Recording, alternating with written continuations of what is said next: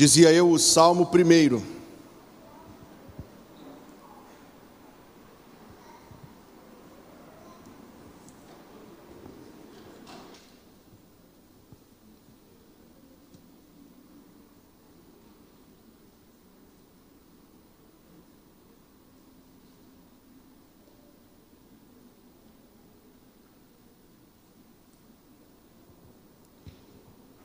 Bem-aventurado o homem que não anda segundo o conselho dos ímpios, nem se detém no caminho dos pecadores, nem se assenta na roda dos escarnecedores.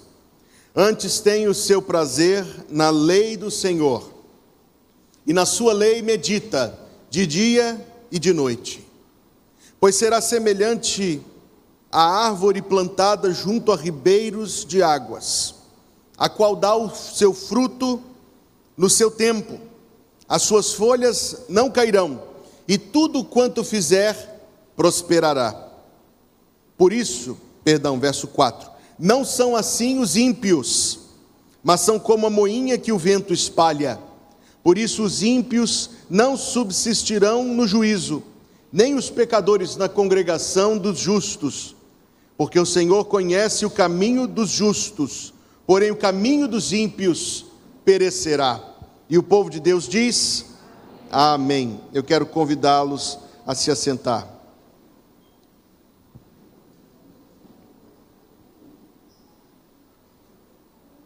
De início, uma breve palavra sobre o livro dos Salmos como um todo. O livro dos Salmos, no coração de muitos crentes, será o livro mais amado da Bíblia. Há salmos que são conhecidos até por aqueles que não conhecem a palavra de Deus.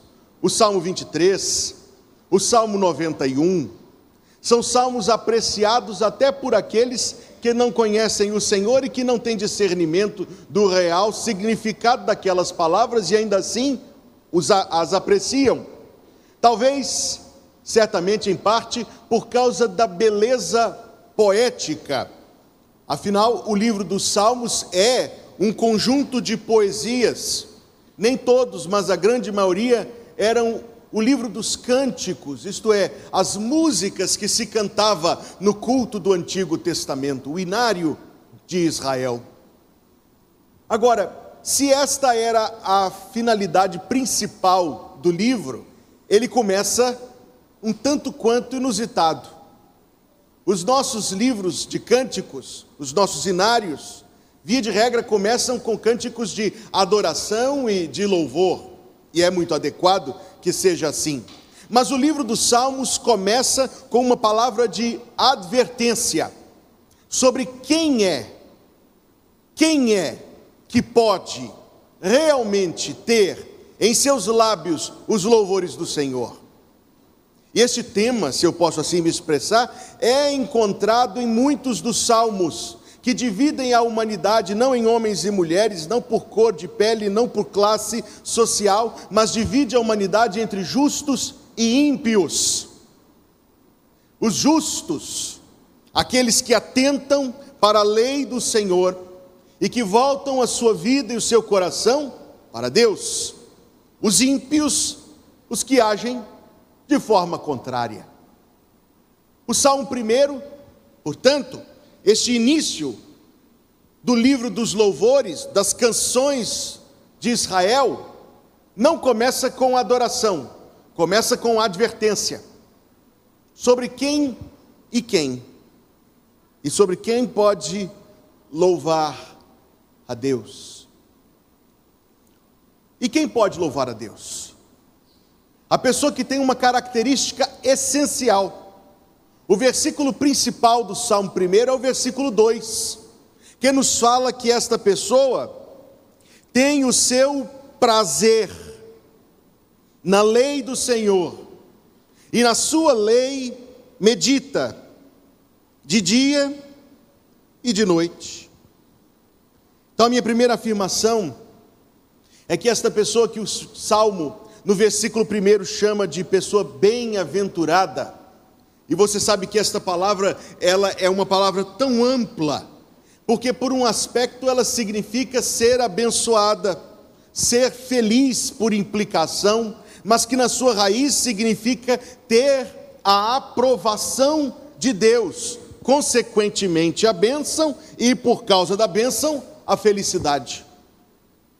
Esta pessoa bem-aventurada tem um coração que se deleita, que tem prazer nas coisas de Deus. É o que diz o versículo 2, eu quero ler de novo.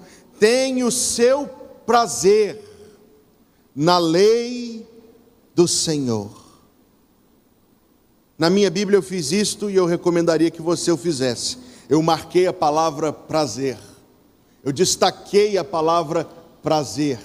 E diz de um prazer que Pedro, na sua primeira carta, chama de deleite glorioso, que pertence somente aos salvos.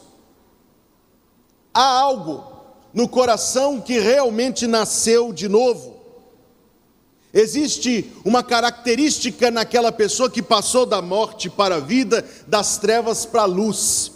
Ela ama o Senhor Deus e ela ama tudo o que diz respeito ao Senhor Deus. E principalmente, dada a ênfase que eu quero dar na mensagem desta manhã, ela ama a palavra de Deus.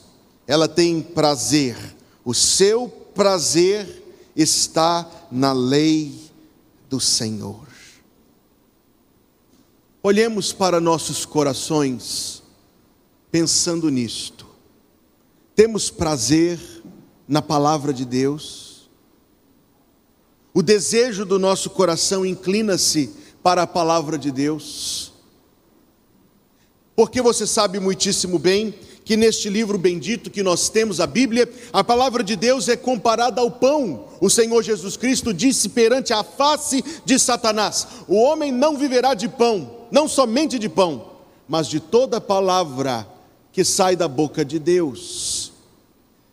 Mas mesmo o pão dado por Deus, no livro dos Números, capítulo 21, versículo 6, nos diz que o povo de Israel disse a Deus: Nossa alma tem fastio deste pão vil. E esta expressão tão ingrata deve nos chocar. O pão que Deus lhes provia diariamente, que dera mandado do céu para o alimento, o maná, eles dizem: nossa alma tem fastio, está cansada, entediada, aborrecida. Eles dizem: deste pão vil, deste pão imprestável, dirá uma tradução mais moderna. A provisão de Deus desprezada. Na experiência pastoral, o pastor já conheceu pessoas ditas crentes, mas que na sua autonomia pretensa desprezavam a palavra. Pastor, a pessoa diz: o meu plano, meu entendimento, meu pensamento, minha preferência, minha opinião é esta, esta e esta. E o pastor diz: Pois muito bem, mas não é o que a Bíblia diz. A Bíblia não diz isso, a Bíblia diz o contrário disto. E quando a pessoa posta entre si e a Escritura Sagrada, opta por si, ela age exatamente, exatamente como Israel do Antigo Testamento e despreza. E diz: A minha alma está aborrecida deste pão, deste pão espiritual provido por Deus. Ouvi algum tempo atrás uma mensagem que me deixou muito pensativo, meus irmãos. O pregador expondo no livro do Apocalipse, capítulo 2, versículo 17, tomou a promessa que Jesus Cristo faz, ele diz: Ao que vencer, eu lhe darei comer do maná escondido. E todas as vezes que eu lia este versículo, eu considerava que seria uma promessa a ser cumprida da seguinte forma: que chegando eu, chegando meus irmãos e irmãs, àquele lar futuro bendito, de tanta felicidade e bênção interminável que Deus tem para nós, pensava eu, nós comeremos do mesmo maná que Israel comeu no deserto, faz sentido, o texto diz: Eu lhe darei comer do maná escondido. Mas a pregação me fez ficar muito pensativo. Um amigo que pregava, e ao meu amigo este texto não significa tão isso, literalmente significa, na verdade, que o prazer na lei do Senhor alcançará um ápice que a terra não conheceu, porque nós teremos desvendados os nossos olhos para conhecer as profundidades da Escritura da Bíblia Sagrada. Foi assim que ele interpretou o maná escondido, aquele alimento provido por Deus inacessível, pelo menos por hora, dadas as limitações da nossa carne, mas que nós alcançaremos mais aprofundada mais esclarecida compreensão da Bíblia na eternidade. É melhor, irmãos, nós prepararmos o nosso gosto aqui na terra para as coisas que estão no céu. Se alguma alma, se alguém está em rumo ao céu, ou pelo menos quer ao céu chegar, mas não tem o seu prazer na lei do Senhor, deixe-me deixe dizer-lhe que lá no céu não tem outra coisa.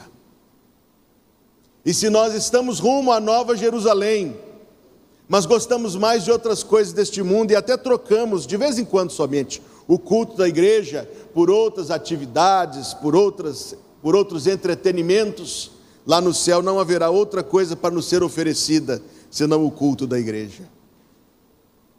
Aliás, eu gosto desta ideia, que o culto dominical é a preparação dos nossos corações para viver na Nova Jerusalém. Vamos voltar ao texto. Tem o seu prazer na lei do Senhor. É como se a Bíblia Sagrada, seus ensinamentos, sua mensagem, fossem capazes de atrair o coração que nasceu de novo e de exercer sobre a nossa vida uma autoridade, por reconhecermos nela a palavra de Deus. prazer na lei do Senhor. Temos nós, irmãos, temos prazer na lei do Senhor, temos prazer em conhecer as verdades que Deus se propõe revelar, temos prazer em ouvir a Bíblia sendo pregada e ensinada, temos prazer na lei do Senhor. Note a palavra lei, também marquei na minha Bíblia. Porque talvez alguém pensará que lei são aqueles cinco primeiros livros da Bíblia, afinal é assim que nós aprendemos muito cedo na vida cristã a divisão da Bíblia em históricos, perdão, livros da lei, livros históricos, livros poéticos, livros proféticos, os evangelhos, a história do Novo Testamento, as epístolas paulinas, as epístolas gerais e o Apocalipse. Não é assim que nós aprendemos? Então talvez nós pensaríamos que a lei é aquilo: Gênesis, Êxodo, Levítico, Números e Deuteronômio. E mais principalmente ali Êxodo, Levítico, que é onde tem mais lei mesmo. No entanto, sabemos reconhecer, eu sei que sim, que toda a escritura é a lei do Senhor. Reconhecemos isto? Toda a palavra de Deus é a lei do Senhor, porque o apóstolo Paulo escreveu em 2 Timóteo capítulo 3, versículo 16 e 17, que toda a escritura é inspirada por Deus. Aquela palavra significa soprada por Deus e útil para repreensão, para o ensino, para a instrução na doutrina, a fim de que o homem de Deus e a mulher também seja perfeito e perfeitamente apto para toda boa obra. Trata-se do seguinte: é uma lei a ser meditada, na sua lei medita, na sua lei medita, uma lei a ser meditada.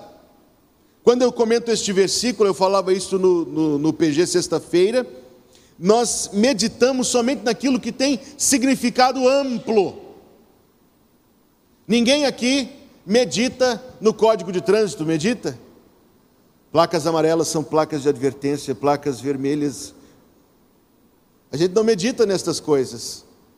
A placa em formato octagonal é placa de par, em formato de X é Cruz de Santo André, passagem de linha férrea. Eu tive que consultar, viu, meus irmãos, para poder dizer isso aqui, que eu já não me lembrava mais. A gente não medita nestas coisas. Por quê? Porque elas estão limitadas ao comportamento. Basta não fazer basta fazer e só. A lei de Deus tem que ser meditada, porque ela não é uma lei somente de comportamento. Irmãos, entendamos isto. Entendamos isto com o auxílio do Espírito Santo. A lei do Senhor não é um conjunto de pode e não pode. E as pessoas perguntam ao pastor: Pastor, fazer isto, fazer aquilo é pecado? Pode fazer isto, pode fazer aquilo? Os pais tendo, às vezes, alguma implicação com as crianças, diz: Pastor, me dá um versículo que diz que não pode fazer isso, que não pode fazer aquilo. A lei do Senhor não restringe-se, irmãos, não essencialmente em pode e não pode. Você não se lembra de 1 Coríntios 6, versículo 12? Todas as coisas me são, mas nem todas me convêm.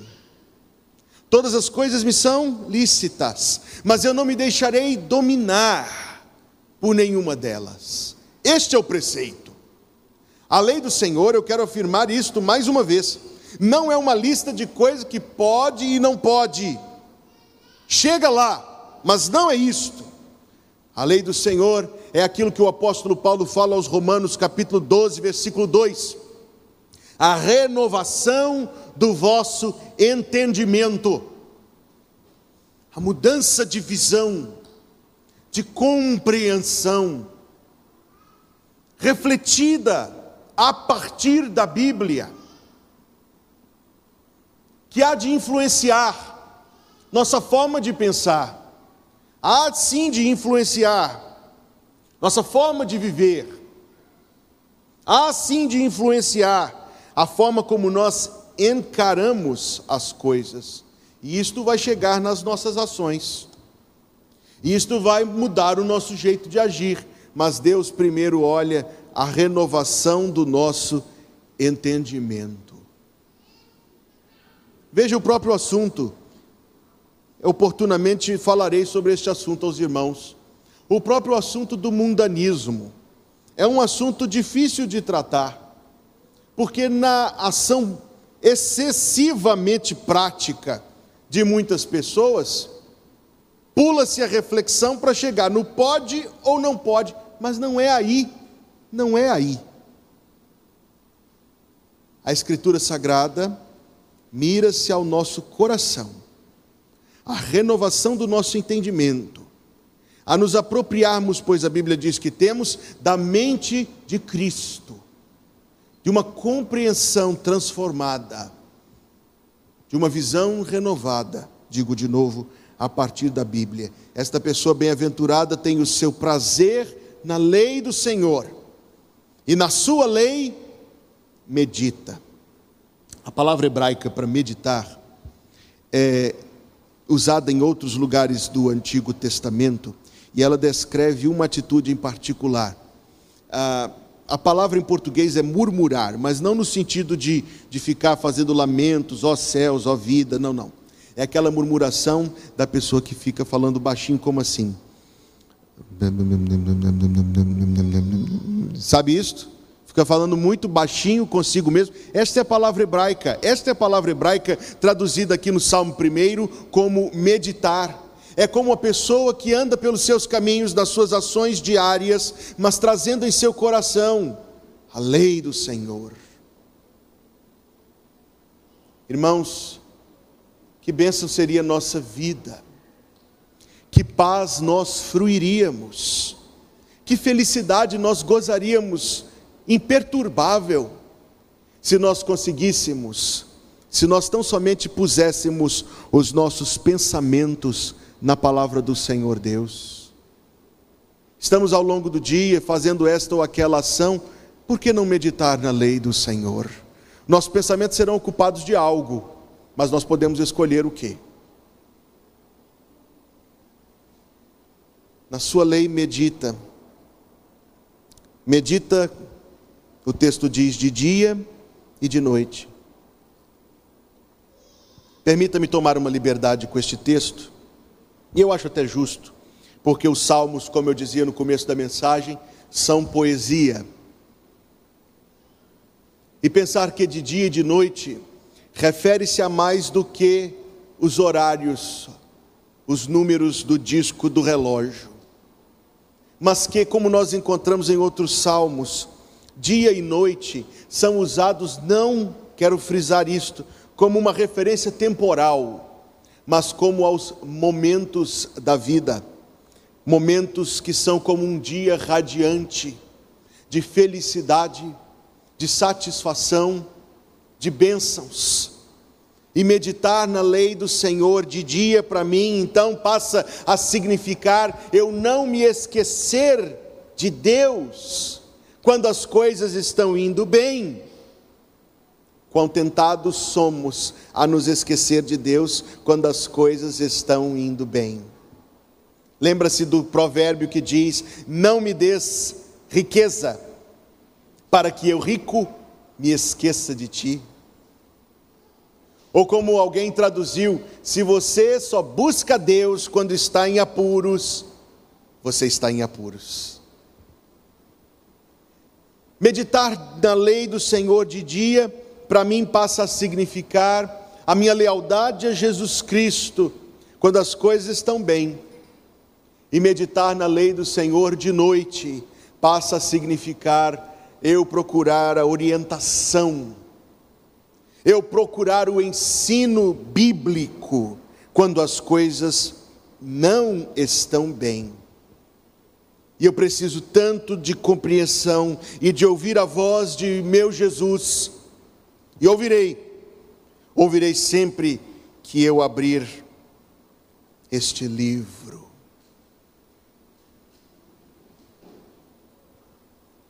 Irmãos, nossas Bíblias, nossas Bíblias, temos prazer nelas, temos verdadeiro desejo de termos um encontro com Deus na página da nossa Bíblia. Ou será que, lamentavelmente, para mim, para nós, a Bíblia está fechada. Qual ineficaz é uma Bíblia fechada? Quanta ajuda, quanta bênção. Como a história do pastor que foi visitar uma família da igreja. E após a visita do pastor, a esposa disse para o marido: Eu creio que o pastor roubou a nossa colher.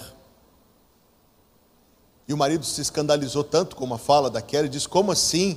Ela disse: Não, eu creio que o pastor roubou a nossa colher. Porque a colher estava em cima da mesa e depois que o pastor foi embora, a colher não estava lá mais. E assim o marido disse: Não, larga esse assunto, você perdeu a colher, esquece disto.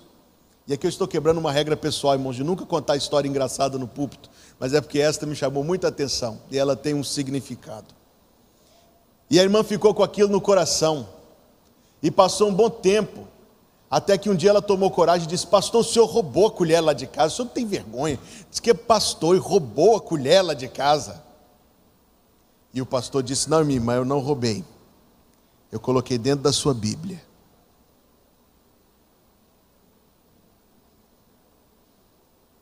Eu coloquei dentro da sua Bíblia.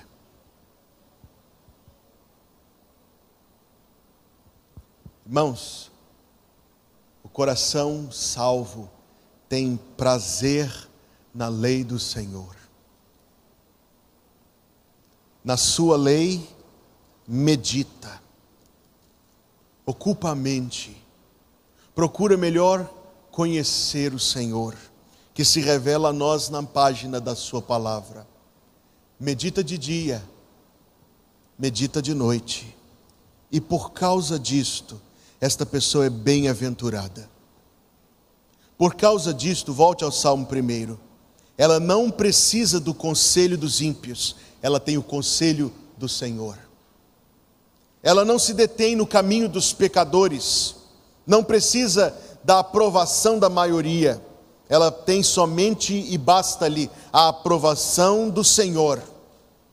E não se assenta na roda dos escarnecedores de assuntos que não convém à mente que está meditando na lei do Senhor. Isto faz uma diferença no tempo presente. será como a árvore plantada junto a ribeiros de águas, aquela nutrição espiritual continuará a fortalecer o seu interior, a fortalecer a sua alma, pois a Bíblia diz: fortalecei-vos no Senhor e na força do seu poder, Efésios 6, 10. E como nós o faremos? O faremos nos alimentando do maná bendito da palavra de Deus, a qual dá o seu fruto no seu tempo. As suas folhas não cairão, e tudo quanto fizer prosperará. Que diferença a Bíblia fará na nossa vida? A mensagem, a meditação, fará no tempo presente, no agora das nossas vidas. Nossas vidas serão como árvores plantadas junto a ribeiros de água, cheias de frutos, de folhas que não caem. A prosperidade, isto é, a bênção de Deus sobre todo aspecto área do nosso viver. Sempre, irmãos, que eu leio o Salmo primeiro, eu me lembro de um irmão muito querido que já está nos braços de Jesus. Este era o seu capítulo preferido da Bíblia. Este era o versículo que o, o salmo que ele recitava constantemente.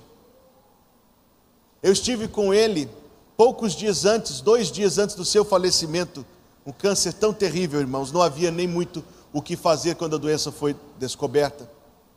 Eu me sentei ao lado daquele irmão, 85 anos, tão vigoroso, um homem tão forte, tão, tão crente, tão santo e ao lado do seu leito nós primeiro recitamos juntos o Salmo primeiro e depois cantamos um hino do cantor cristão, o hino 388, que é o próprio Salmo primeiro em forma de hino.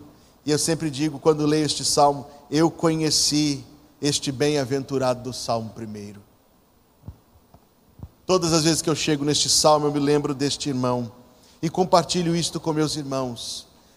No encorajamento, de que eu e de que você também sejamos assim, bem-aventurados.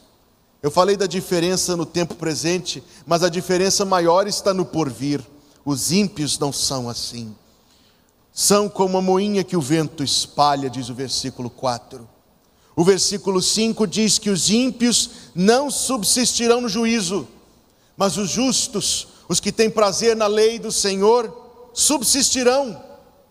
Diz o versículo 5 que os pecadores não entrarão na congregação dos justos. Os justos se reunirão naquele grande e final dia de Jesus Cristo, porque o Senhor conhece o caminho dos justos, porém o caminho dos ímpios perecerá. Eu quero ler alguns versículos e concluir a minha mensagem.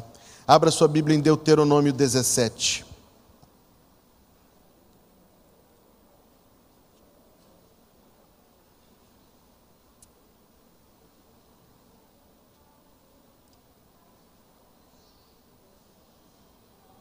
Deuteronômio capítulo 17, versículo 19,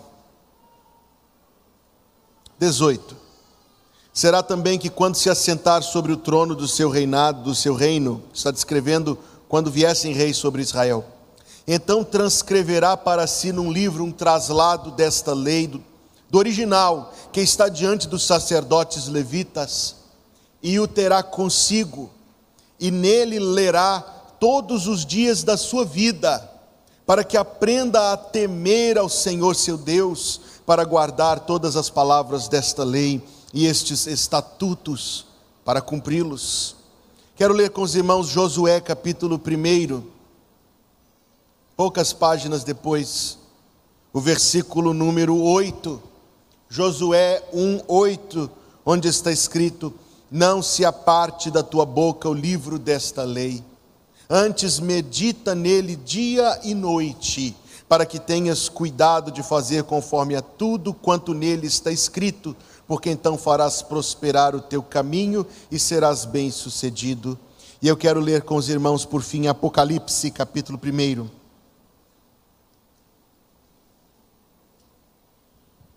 Apocalipse 1, versículos 1 2 e 3.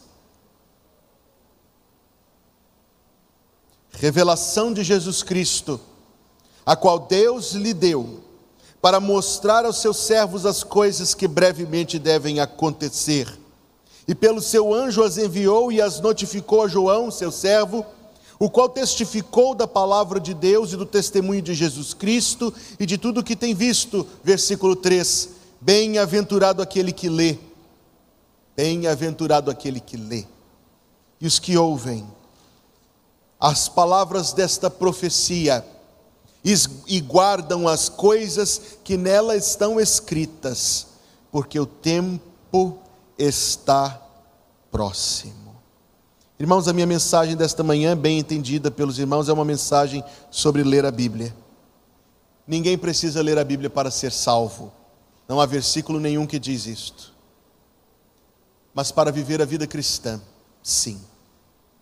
Para conhecer o Senhor, sim para frutificar no reino de Deus? Sim. Para avançar e crescer espiritualmente? Sim. E se temos, irmãos, a palavra em nossas mãos, tão fácil, nos celulares, em todo lugar, por quê? Por quê? Porque não procuraríamos conhecer o nosso Deus.